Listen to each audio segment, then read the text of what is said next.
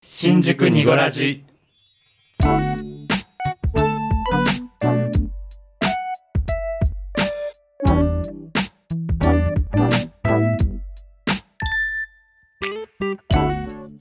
新宿2.5丁目ラジオこじこじです。この番組は東京在住おじさん3人組のゆるい番組です。2丁目的なトピックスだけじゃなくジャンルを問わずお話しできればと思います。はい。皆さんお久しぶりでございます、えー新宿にごらじ、えー約1ヶ月弱ぐらいお休みをいただいておりました突然ツイッターの方で夏休みをいただきますというふうにお知らせをしてしまったのでもしかしたらびっくりされてしまった方もいるかもしれませんよね。あのなかなかどうしても3人の都合が合わなくって3人揃っての収録がなかなか叶わなくてですね。それで急遽新宿にごらじ初の配信お休みという決断を、まあしてみた次第でございます。木曜日夕方を楽しみにしてくださっていた方突然お休みにしてしまって、えー申し訳ございませんでした。で今日からお休み明けということでまた配信がスタートします、えーこうしてまた楽しみに聞いてくださってありがとうございます。それと休止の間もですねお便りくださったりですとか新宿にぐらじのツイッターのアカウントの方にリプライをくださったりですとかしてくださった方本当にありがとうございます。今日からまた楽しくね配信をしていきたいと思う所存で、えーございます。でということでお休み明けで3人集合3人の配信と行きたいところなんですけども今週と来週と再来週は一人会を3連続でお届けすることになります。なので3人揃っての会はもうちょっと先になる予定です。3人で喋るのもね楽しいんですけどね。ちょっと今は一人会を3連続ということになります。で今日は私こじこじの一人会でございます。えー今回はですねうんと 何をしようかなと思ったんですけどももうねあのダラダラとおしゃべりをすることにしてみようかなと思います。そんで、えーほろ酔い配信です。お酒を飲みながら一人で、えー、ダラダラと喋っちゃおうかなと最近のこととかかな。いろいろお話ししようかな。まああのとりわけすごいニュースがあるとかそういうわけではないんですけどもね。はいということで早速お酒をいただこうかな。えー今日私がいただくお酒は、えーサントリーほろ酔い。皆さんご存知のほろ酔いの洋梨洋梨？洋梨？洋梨。あわかんない。まあいいや。洋梨リンゴ味です、えーそれではいただきます。はい。乾杯。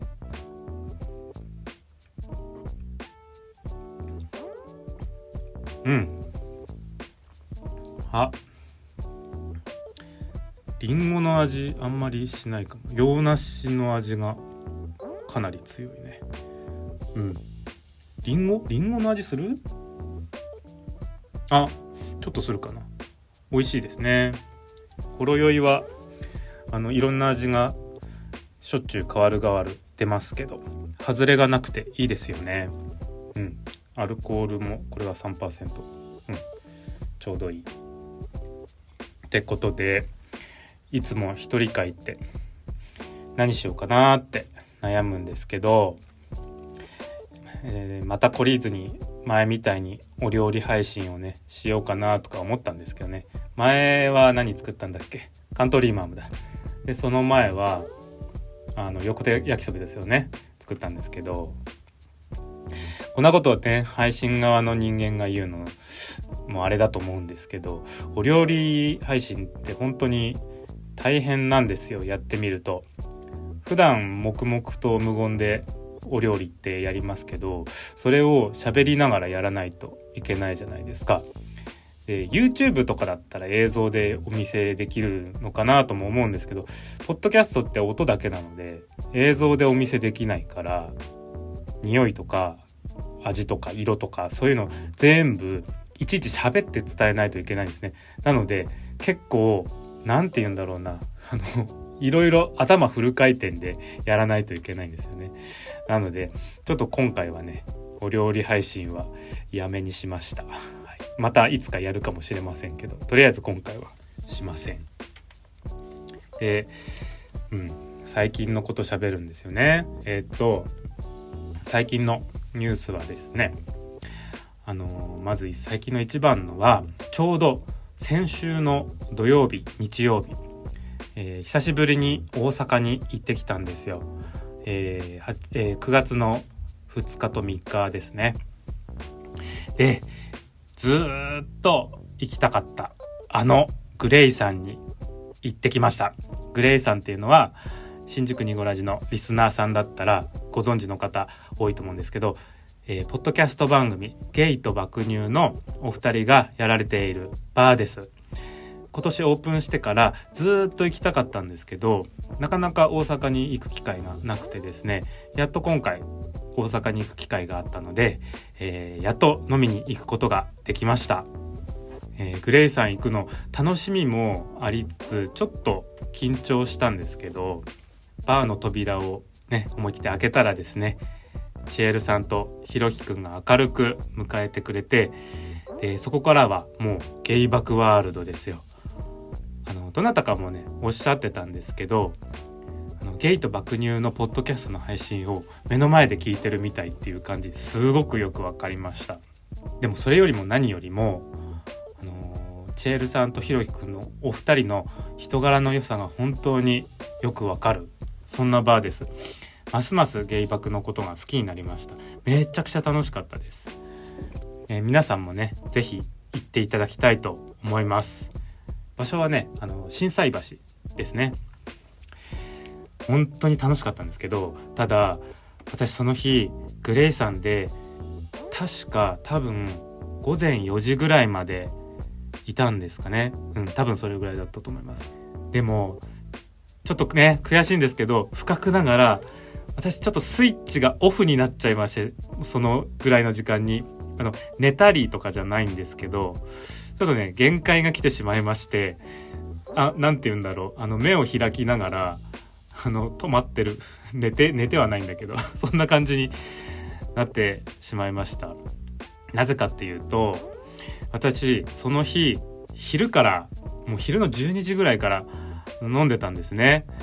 でなんで昼から飲んでいたかっていうとそもそもあの、先週私が大阪に行ったのって一番の用事が私が趣味でやっているバンドで神戸の方でライブをやるからだったんですよ。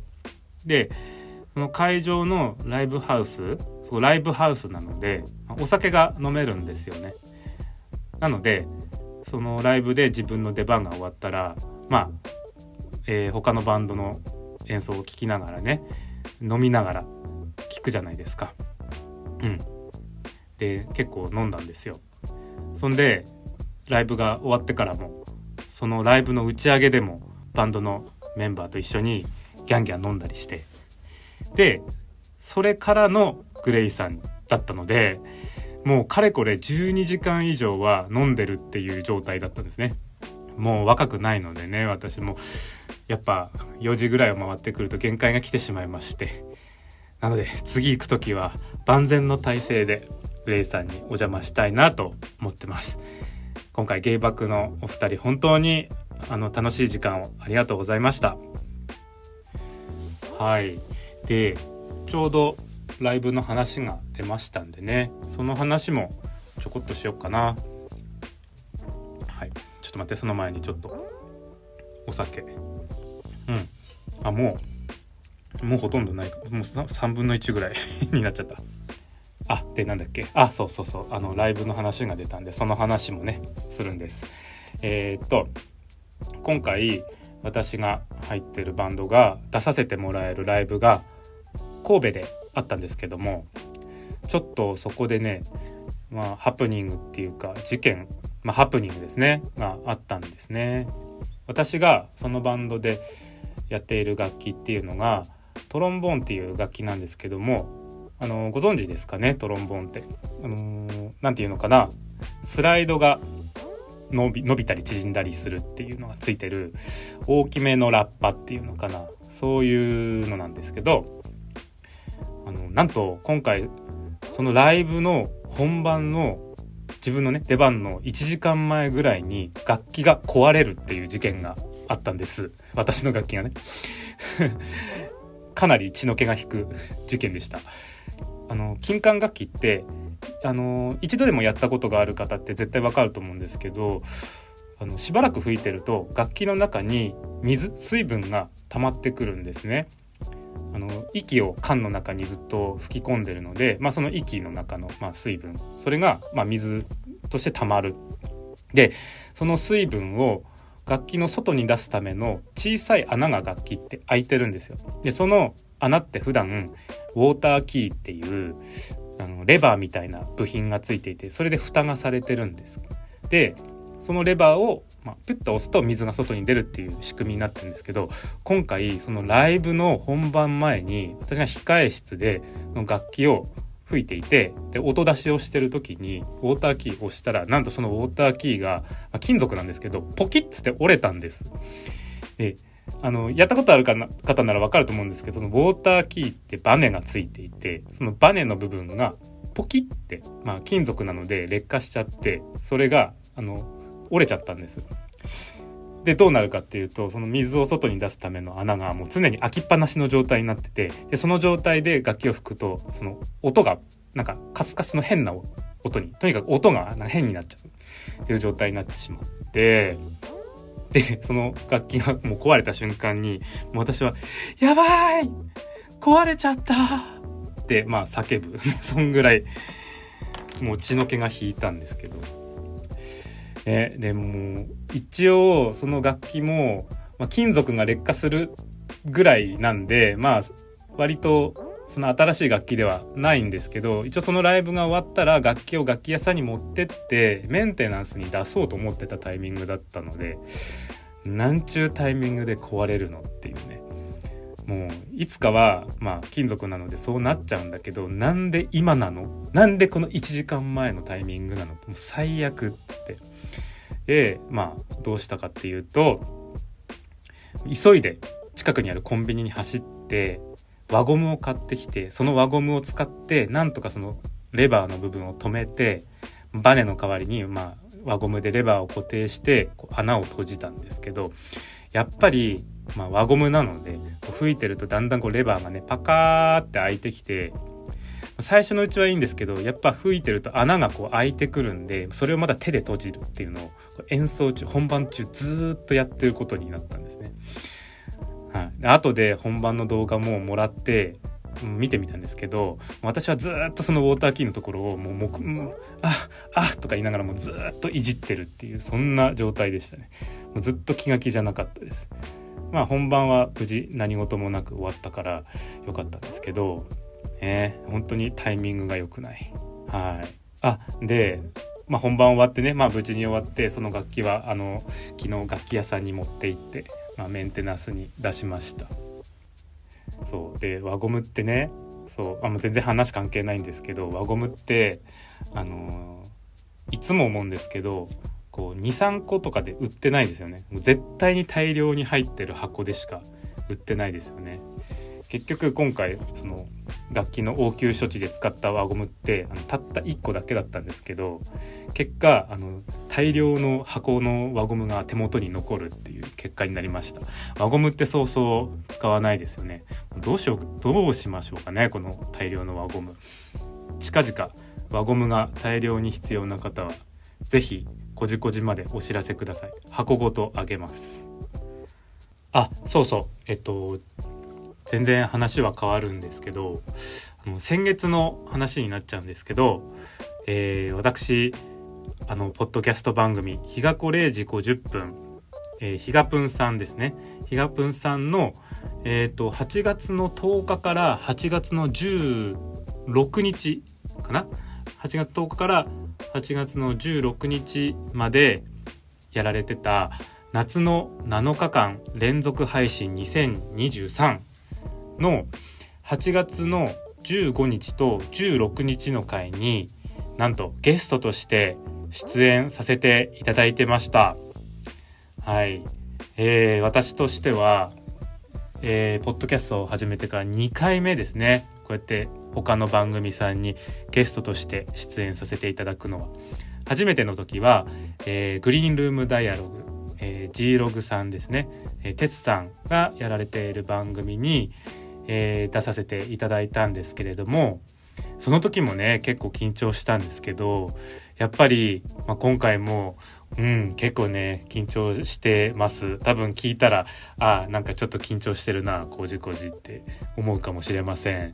皆さん是非ね、えー、聞いてみてください。えっ、ー、とひがぷんさんの128回と129回の回が私がゲストとして出ている回です。トークのテーマはですねえー、ハロプロの話をさせていただくっていうのだったんですけど本当に楽しかったです。私本当ハロプロ好きではあるんですけどそんなにこうゴリゴリあの他の人にこう自分の好きなハロプロのところみたいな感じで語るってことをしてこなかったので、うん、すっごく新鮮で楽しい、えー、収録でした。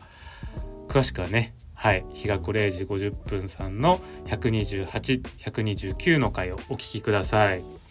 でやっぱり日がぷんのお二人はすごいですね。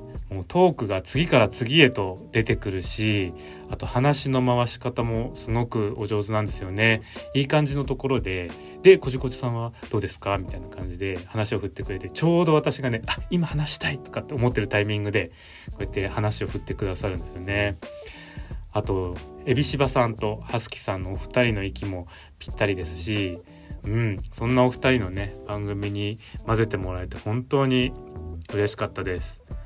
ああとねあのそのひがぷんさんの夏の7日間連続配信用のそのスペシャルアートワークっていうんですかね。その時用のあのいつも使ってるのとは違うアートワークの絵があるんですけどあれぜひ皆さんよく見てみてください。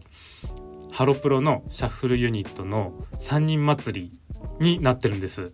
でそこにあのさりげなく私の顔が入ってます。えー、私はあのその3人の中ではかごちゃん役になってます。の3人祭りっていうのはあのあややこと松浦彩さんそれから石川里香ちゃんそれとかごあいさんの3人のユニットなんですけど、はい、私はかごちゃんでした。ね、かごちゃん大好き。大好きです。最近もねなんかねいろいろ いろいろあって大変みたいだけど頑張ってほしいです。頑張ってね YouTube 見てますよ。応援してるよ。聞いてないと思うけどこの番組は。はい。そんな感じで本当に楽しかったです。ひがぷんのお二人ゲストにお呼びいただいて本当にありがとうございました。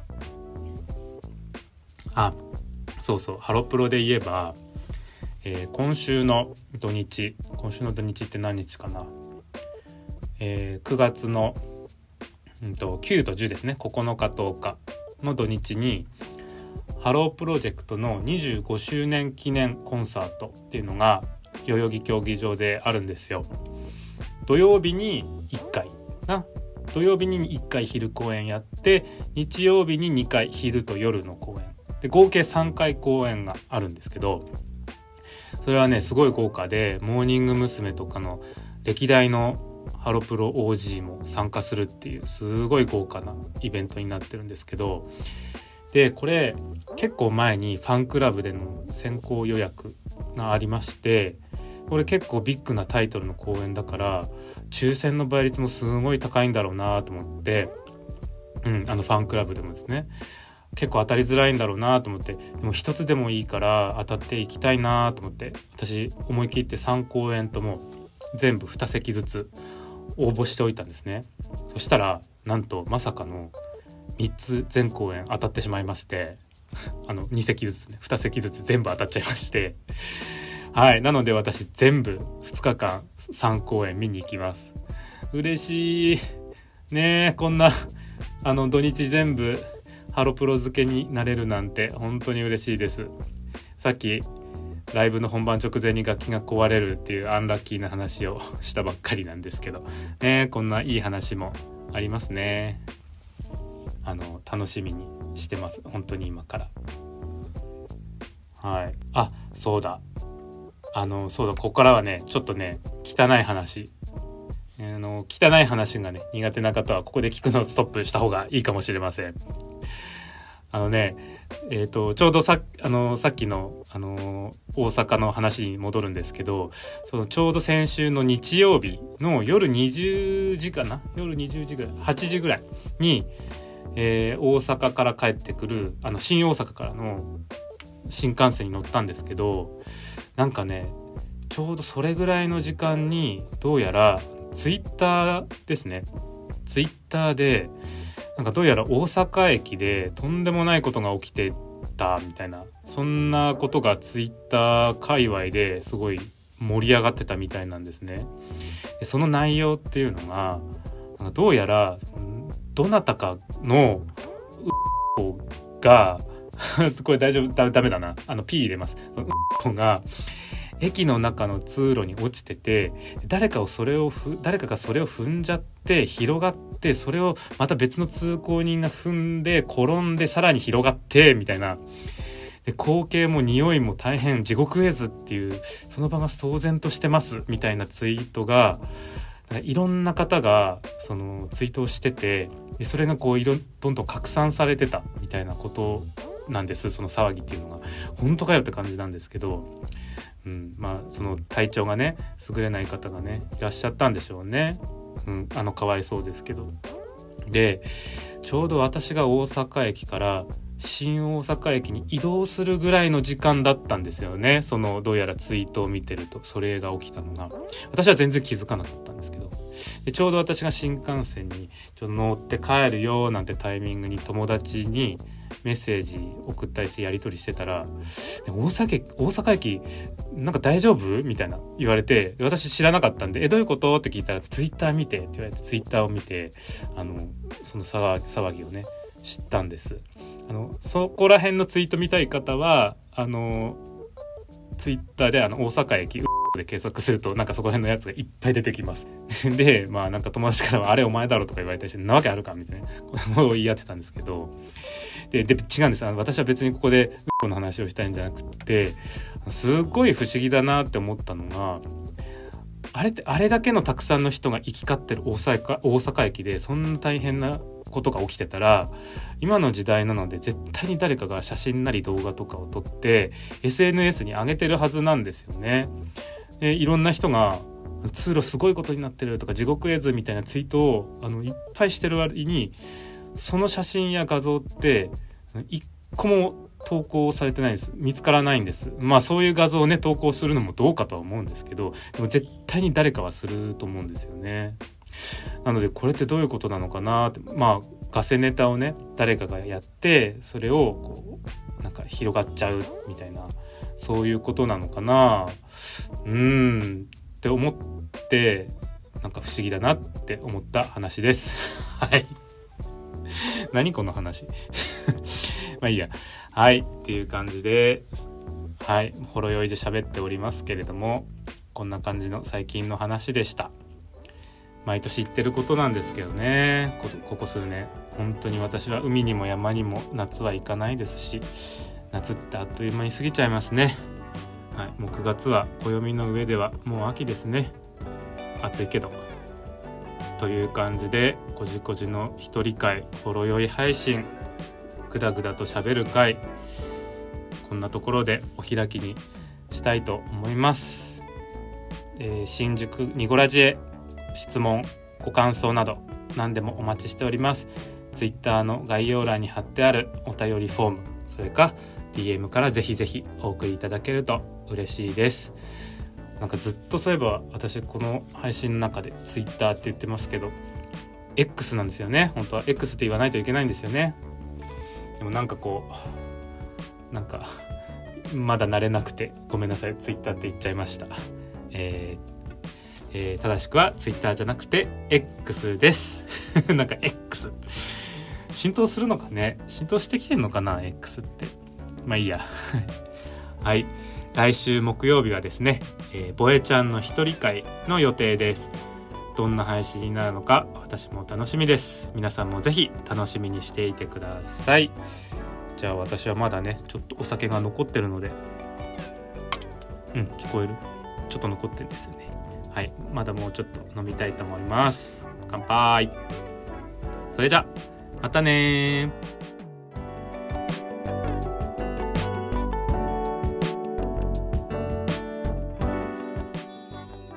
ニゴラジ。